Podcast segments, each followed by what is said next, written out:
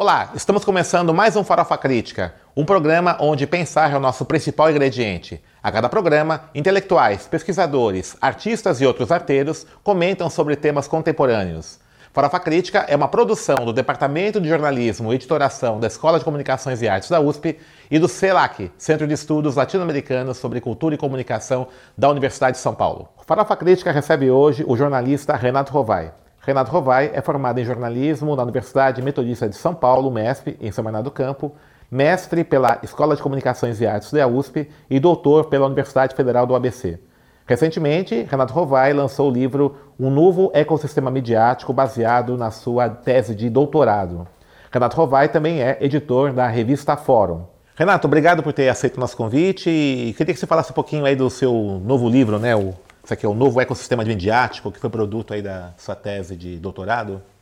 O que você discute nesse livro aqui? Oi, Denis, aí todo mundo que está nos assistindo. É, esse foi um trabalho de pesquisa realizado no doutorado, como você já disse, é, cujo objetivo era, de um lado, entender o que aconteceu com o jornalismo a partir do advento da internet, uhum. e, por outro, contar essa história é, desde 95, quando a gente tem aqui o surgimento disso com o Jornal do Brasil. Tem ali uma pequena polêmica se foi o Jornal do Brasil que primeiro é, fez jornalismo digital ou o Jornal do Comércio no Recife. Mas em web, desse jeito que a gente conhece uhum. hoje, foi o Jornal do Brasil. A despeito do Demi, é, que, que é um, um, um pesquisador do, do CGI, é dizer que naquele momento. CGI ali, é o Comitê Geral de, de Internet, né? Da internet. Uhum. É, para abrir a página do, do Jornal do Brasil, você demorava muito tempo e só via no tempo que abrisse a, a publicidade do Unibanco, que era uma publicidade que ficava carregando, carregando. Quem é daquele tempo deve se lembrar é. dessas, dessas coisas. Unibanco, banco do Ayrton Senna. Tá. Enfim, aí eu vou buscar esse, resgatar esse, esses primórdios do jornalismo na internet, que na verdade não é nem algo tão distante, mas parece de um passado longínquo. Né? Uhum. É, por exemplo, a criação dos portais. Entrevistei, é, por exemplo, o Caio Túlio Costa, que participou da criação do tanto IG, né? do UOL, depois do ele IG, assumiu é. o IG. Uhum. Primeiro, ele, ele contribui na criação do UOL, uhum. né? que na época concorreu com o BOL. Né? E o BOL, na verdade, Denis, é, foi o primeiro portal de internet no Brasil. Foi lançado dois dias antes do UOL. Uhum. Até hoje o UOL mantém na sua página da internet a informação de que foi o primeiro. Tá. Mas a gente nessa pesquisa comprova que quem, não. Quem que era o BOL? O BOL era da Editora Abril. Ah, Editora tá. Abril e a, e a Folha uh, de São Paulo saíram é, em busca de construir esse projeto de internet. Certo. Eles nem sabem, não se chamava portal. Uhum. Né? Então, e, e a, os dois foram pesquisando quem já tinha. Então, na época, tinha a AOL, American Online. Online. Uhum. Então, tanto o BOL quanto o UOL, uhum. você vê, eles, eles foram inspiradíssimos uhum. para produzir o nome. Né? Usaram a AOL como referência é. e, e, transformaram em... E a AOL foi um fracasso aqui no Brasil, né? Aqui foi um entrar. fracasso, é, aqui não deu certo. Tem umas questões de problema de tecnologia que eles utilizavam lá que não foi uhum. adequada aqui. Nos Estados Unidos, a a AOL usou um recurso que deu muito certo no começo, que era essa coisa da conexão, que aqui também foi utilizada uhum. pelo, pelo, pela, pela própria, pelo UOL, pela Folha. Lembra-se que você recebia o, o, o CD, disquete, é, é, o CD, uhum. para poder se conectar. Instalar, né? uhum. E o IG modifica tudo isso aqui quando entra com aquela coisa da internet grátis. Por quê? Você pagava o provedor, né? Uhum. Porque o IG era de uma telecom. Tá. A parceria com a Telecom garantia aquela coisa. A Telecom ganhava nos pulsos. Uhum. Né? Então, por ganhar no, nos pulsos, ela, ela não precisava cobrar conexão como, como o UOL precisava. O UOL tá. você pagava 14, 15, não sei lá quantos por uhum. mês para poder acessar a internet. A OL ela também usou esse recurso, ela distribuía esses CDs lá nos Estados Unidos, uhum. é, nas casas, ca, caixas de correio das pessoas, para elas poderem passar a usar a internet de forma mais ampla, né? Entendi. Porque era muito restrita, era restrita só nas universidades, enfim. Eu não manjo tecnologicamente, tá. minha pesquisa aí, eu, eu nem derivo muito por essa área, uhum. porque como eu sou do jornalismo, minha, Eu tentei, no máximo eu arrisco a contar história, Certo. fazer um papel de um jornalista Agora, assim, historiador. para, para o jornalista, né? Vamos falar de jornalismo mesmo. É, qual foi o impacto né, dessas tecnologias na produção jornalística? Né? Hoje, é, aquele modelo clássico das redações, aquele jornalista é, até meio romântico, né? Isso não existe mais, né? Como é que é o jornalismo É, hoje? mu- mudou bastante, né, É. Denis? Eu- O título é esse, um novo ecossistema midiático, poderia ser um novo ecossistema informacional também, poderia Uhum. ser qualquer outra coisa é, ligada a essa área, né? Porque a gente podia dizer que tem um novo ecossistema das relações pessoais. A É. internet modificou tudo isso. O Manderson até fala isso, né? Uma tecnologia de sociabilidades, né? Da internet. Exatamente. Eu até uso o exemplo de como assim, é, como eu namorei, como o meu filho vai namorar. É completamente diferente.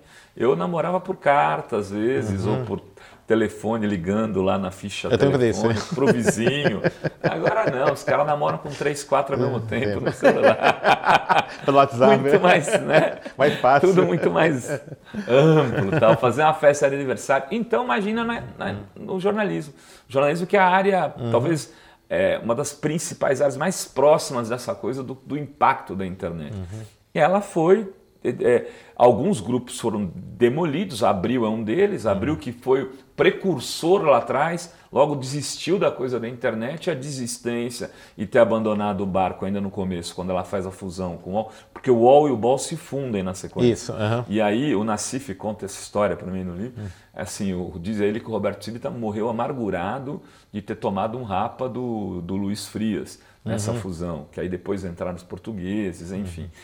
É, e, e eles perderam muita grana, e aí, não, não, vamos ficar no que a gente entende, e o que eles entendem acabou, Aham. né, que era a revista. Eles achavam que, que as revistas iam continuar por muito mais tempo do que continuar. Uhum. A Exame acaba de ser vendida para o Banco Pactual, se eu não me engano, né, por um desses bancos. É o Pactual, acho. Tá. Foi vendida recentemente. Que é do, já. Sérgio do, do Paulo Guedes, né? É, um, é um- era um dos sócios, né, É, o Paulo Guedes. PTG Pactual. E então mudou completamente, mudou a, a relação dos meios de comunicação entre eles, mudou o fazer jornalismo, mudou o papel do jornalista. Então, assim, o jornalista às vezes fica, é, não existe, a gente, a autoridade jornalística acabou. Que bom! A gente vai ter que entrar para disputar, para ser esse mediador agora de informação, você tem que ter. é, construir reputação, não é por, por exclusividade, não é Entendi. por monopólio. É, isso eu comento muito com meus alunos, né? Você tem a, o jornalista perdeu esse monopólio Uhum. da autoridade de fala, da informação, né? Tem que disputar. E essa disputa, que tipo de capital, vamos chamar assim, né? Simbólico, o jornalista pode ter para poder legitimar-se nessa disputa de narrativas? Às vezes você fala, ah, quando você, ah, você fala assim porque você já tem. Não, não tem, não foi dado, isso foi construído, né, Denis? Sim. A gente constrói isso produzindo reportagens, produzindo é, fotografias, produzindo é, vídeos, enfim. Você vai fazer essa disputa, da- você vai trabalhar para construir também a- é, o que eu chamo de, de reputação né, no- no- nos meios. E, e- e muitas vezes esse trabalho ele é inglório. Você começa, quando você começa, você põe um texto no teu blog, ninguém lê, depois dois, ninguém lê, depois ah, começa a ler cinco, dez. Aos poucos isso vai, vai, vai ganhando dimensão. É, é, é trabalho de construção de rede também profissional. Evidente que se você assume um, um cargo numa grande revista, tem oportunidades rápidas de poder fazer comentários ou grandes reportagens, mais rapidamente você vai alcançar esse tipo de projeção que pode te garantir, pode te garantir um espaço ou pode te destruir se você fizer é, é, mau jornalismo. É, por outro lado, se você não tem esse espaço, mesmo assim você pode construir hoje. No tempo, na década de 80 e 90, era muito mais difícil. Você se recorda como era? Porra, não, eu não trabalho em veículo nenhum. O que, que você fazia? Ficava em casa. Ou no máximo ia trabalhar de graça num veículo, às vezes, de, de, de movimento social, como, sabe? Eu tinha um jornal da igreja numa ocupação, às vezes na oposição sindical, porque inclusive os espaços progressistas estavam disputando, os sindicatos não tinham como pagar. Eu fiz muito isso, trabalhava, fazia boletim, 70, 80, né? 80, 80. 90 ainda. É que é quando você tem o surgimento aí Do da sindicalismo, CUT, né? do novo Sindicalismo. enfim. Tá. E assim, é, nós tivemos aí no, em 2018 né, a eleição do Bolsonaro, E um dos elementos que foram muito discutidos foi a questão das fake news, dos robôs, né? Como é que você enxerga também essa apropriação da tecnologia por, por parte desses grupos? Né? Que é um problema que a gente enfrenta hoje. né? a, a, internet, quando ela surge, ela surge como um, um, uma plataforma né, é, de, de disputa entre. Ela surge no ambiente militar, mas ao mesmo tempo ela vai para um ambiente universitário de pesquisa, uhum. porque eles conectam as cinco universidades americanas naquele projeto, uhum. né? que era o projeto ARPANET, que começa lá no projeto ARPA, que é um susto que os Estados Unidos leva com a, a Laika chegando na Lua uhum. e fala, opa, precisamos reagir, criam esse grande projeto de pesquisa espacial e tem a internet ali no meio, que é o ARPANET ele surge e nas universidades você tem o quê? Você tem os libertários, o pessoal da guerra do Vietnã, os hippies que se interessam por tecnologia. contra a cultura, tudo. Contra a cultura. O que, que eu estou querendo? Por que, que eu estou indo lá atrás? Porque essa disputa já existia desde o começo. Num dado momento, a gente falou: puta, a internet vai ser o maior instrumento de liberdade uhum. da história da humanidade. Sonhamos com isso e, e hoje a gente está tomando, está no pesadelo uhum. de que ela pode ser o maior objeto de controle da história da humanidade. Está uhum. sendo já. Então, mas eu, eu ainda eu quero o meu lado otimista, que às vezes se manifesta de maneira esquizofrênica, porque é, naturalmente eu sou pessimista em relação a essas coisas, mas ainda acho que vai ter uma disputa entre esse, essa coisa do controle do uso das tecnologias, dessa apropriação, como você chamou, hum. com aquilo que é o, uma possibilidade de ampliação do, do, do espectro informativo. Isso estou falando tá. no jornalismo. Tá. Pra, só para encerrar, Denis, assim, uhum. é, veja, no mesmo tempo que você tem essas fake news, essa, é, essa produção de, de, de notícias, é vamos dizer assim, intoxicadas, enfim, uhum. você tem uma diminuição do poder dos grandes meios de comunicação em relação aos meios alternativos e livres que a gente chama. Então, hoje, uma página como. É, no ano passado, por exemplo, é os grandes meios foram derrotados, né? A gente pode então, dizer isso. Foram derrotados. é, foram derrotados. Não por uma por pela, é. pelo, pela direita pela da direita, rede. É, da rede. É. E das outras eleições, eles tinham sido derrotados pela pelo, pelo, pelo campo progressista da rede. Inclusive no grande debate daquela casa da bolinha de papel, Isso, que eles uhum. tentaram fabricar. Eles, naquele momento, estavam querendo fabricar uma notícia fake news. Uhum. Isso eles esquecem também, né, Denis? É porque eles não, agora é o jornalismo é, profissional. Não, é. O jornalismo profissional era o que queria te convencer que o Serra tinha tomado um tiro de bazuca. É. Ou então Quando... que foi o golpe militar foi 31 de março ou 1 de abril. É, ou com aquela ficha da. Ou é, como a Folha de São, Paulo, Paulo, fez, é. com a ficha da, da Dilma Rousseff de terrorista, que ela jogou na capa depois ela bota numa nota do Ombudsman a correção. Uhum. Ombudsman, aliás, muito sério, que era o Mário Magalhães, uhum. que fez a biografia da Marighella e que fez um texto brilhante que eu relato aqui no livro na hora que eu falo de fake news. Fake news que tem um pequeno trecho aí no, no, último capítulo que eu falo de fake news uhum. e disso que a gente está conversando agora. E eu cito, tá, inclusive, o texto do Mário Magalhães, que é um texto muito uhum. correto. É. Essa, esse fetiche que está tendo agora da checagem né, nos, é, essa reação desse jornalismo que se chama de profissional, mas tradicional, né, contra essa, essa renovação, essa inova, essas mudanças no jornalismo, né, contra o sistema midiático. Como é que você enxerga essa, esse não, tem que checar, essas agências de checagem? Como é que você está enxergando isso? Cara, eu nunca fiz jornalismo sem checar. Sim. E quando fiz, hum, algumas vezes dancei. Sabe aquela uhum. coisa que você pega uma nota, bah, bah, bah, bah, e batuca e fala, uhum. filha da manhã. Fonte me enrolou, né?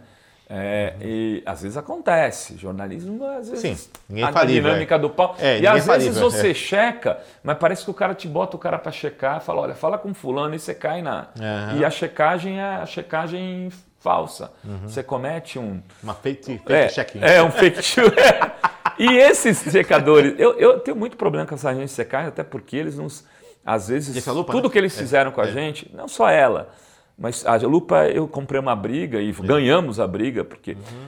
eles fizeram uma meia correção, eles não, não é daquele disseram... caso do terço do Papa, não é isso? Exatamente, é. Uhum. a gente falou, o terço foi enviado pelo Papa. E eu tinha informação, uhum. Porque eu tinha falado com o, o cara que veio aqui, uhum. e todas as credenciais que eu tinha de que ele de fato era muito amigo do Papa. Uhum. Inclusive por falar com amigos argentinos antes, porque por coincidência eu tinha estado na Argentina naquela semana. No evento da Claxo, né? Evento é. da Claxo. E eu tinha estado com o cara que tinha sido embaixador do Vaticano. Certo.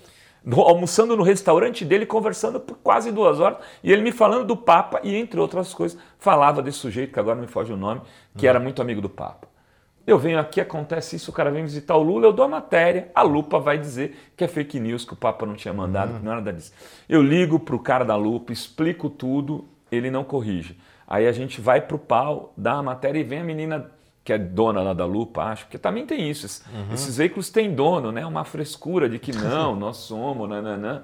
Tem dono, financiamento internacional, dinheiro que vem não sei da é. onde, é. para fazer não sei o quê. Uhum. É pensar, assim, não tem essa coisa, gente, não existe essa de que o checador é puritano, ele cai do céu, vem aqui para nos uhum. livrar do mal. Eles também têm, eles também, eles são veículos como os, como, nós, como os nossos. Se colocam uma finalidade que é uma finalidade justa, e na hora que você questiona o erro deles, eles não corrigem a matéria do jeito que deve, porque se fizerem isso, vão mostrar que não checaram. Certo. Então é pior ainda. O checador, ele não, ele não admite seu erro, porque o negócio dele é, impede ele de fazer isso. Uhum. É uma vergonha que, que, se proceda dessa forma. Uhum. Naquele caso, foi um caso simbólico. Uhum.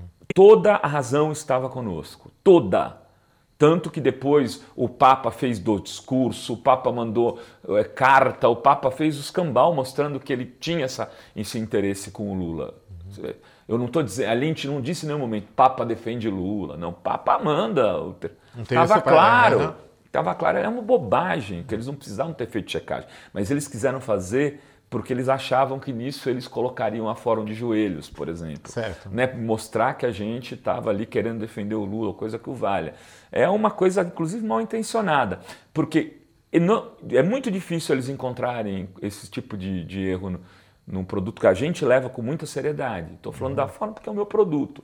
E tem outros que fazem isso. Uhum. Né? Tem outros que fazem menos. Tanto também no nosso campo. Não dá para dizer que. Né? Tem gente que, que até acha legal, às vezes, ter umas fake news para dar audiência. Fazer o quê? É, essa questão é muito complicada, né, Du? Porque aí fica aquela coisa assim, né? A impressão que é, esse, essa mídia tradicional ela se coloca numa posição meio de vestal, né, meio acima da, Do das bem, contradições. Né? Profissional. Profissional, né? é. Profissional. Eu estava na, lá no encontro, eu participei no ano passado, eu achei departamento, do encontro da NJ, né? E foi muito engraçado, assim, né? Porque parecia um, um, um festival de lamúrias, né? Né? Nós somos pessoas que fazemos jornalismo, que garante a democracia, estamos sendo ameaçados por esse tipo de mídia. Né?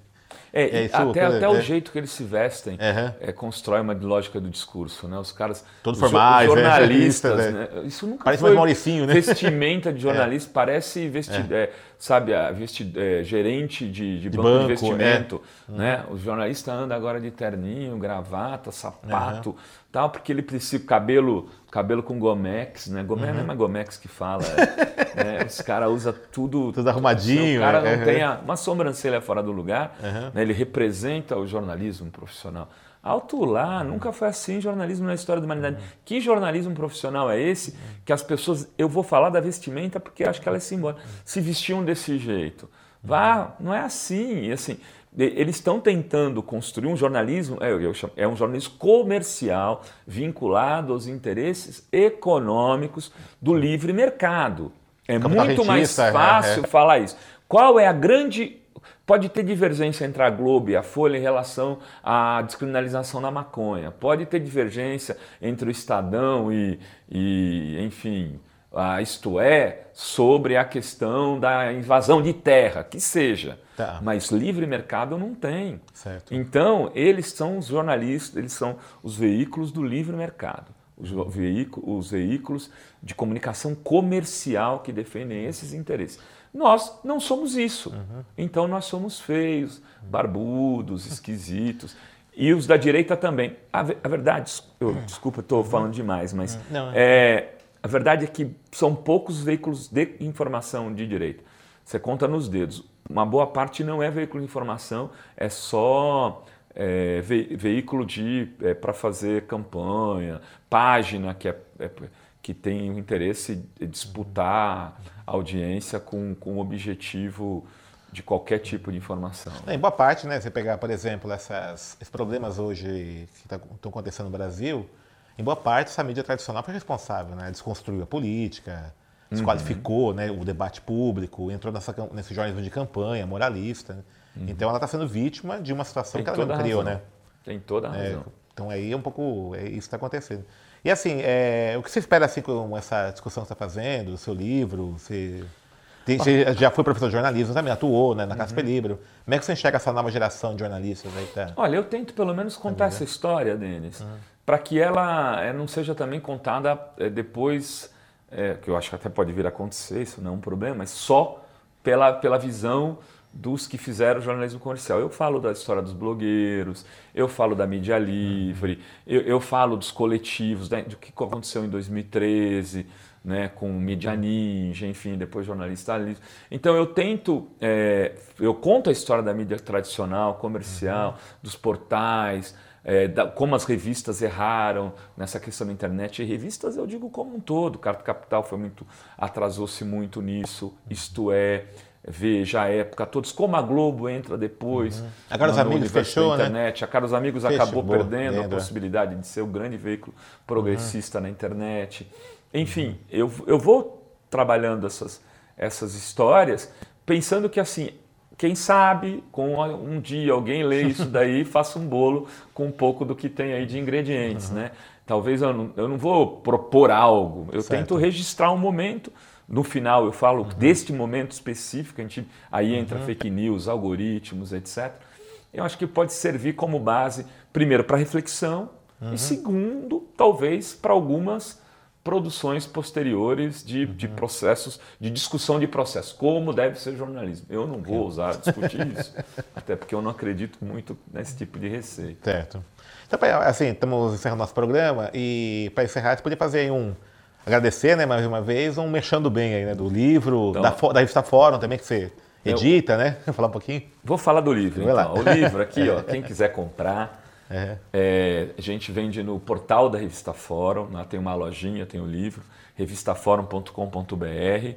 É um livro dividido em quatro grandes capítulos. O primeiro eu discuto a história da internet, a história do jornalismo digital no Brasil, a história do jornalismo mundo, né? como é que rolou com a internet. Depois, o segundo capítulo, que é o maior, é só sobre a história do jornalismo digital no Brasil. E o terceiro e o quarto eu faço uma reflexão do momento atual, uma conclusão, assim, que é muito próprio de doutorado. 45,00 reais hoje é um livro editado pela Clax, a quem eu sempre agradeço por ter cometido esse, esse digamos, essa atitude ousada hein, de lançar um, um doutorado não tão ousado nem tão... Legal, Robai.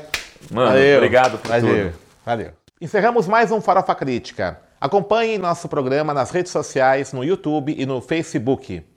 Farofa Crítica é uma produção do Departamento de Jornalismo e Interação da ECA USP e do CELAC, Centro de Estudos Latino-Americanos sobre Cultura e Comunicação, da Universidade de São Paulo.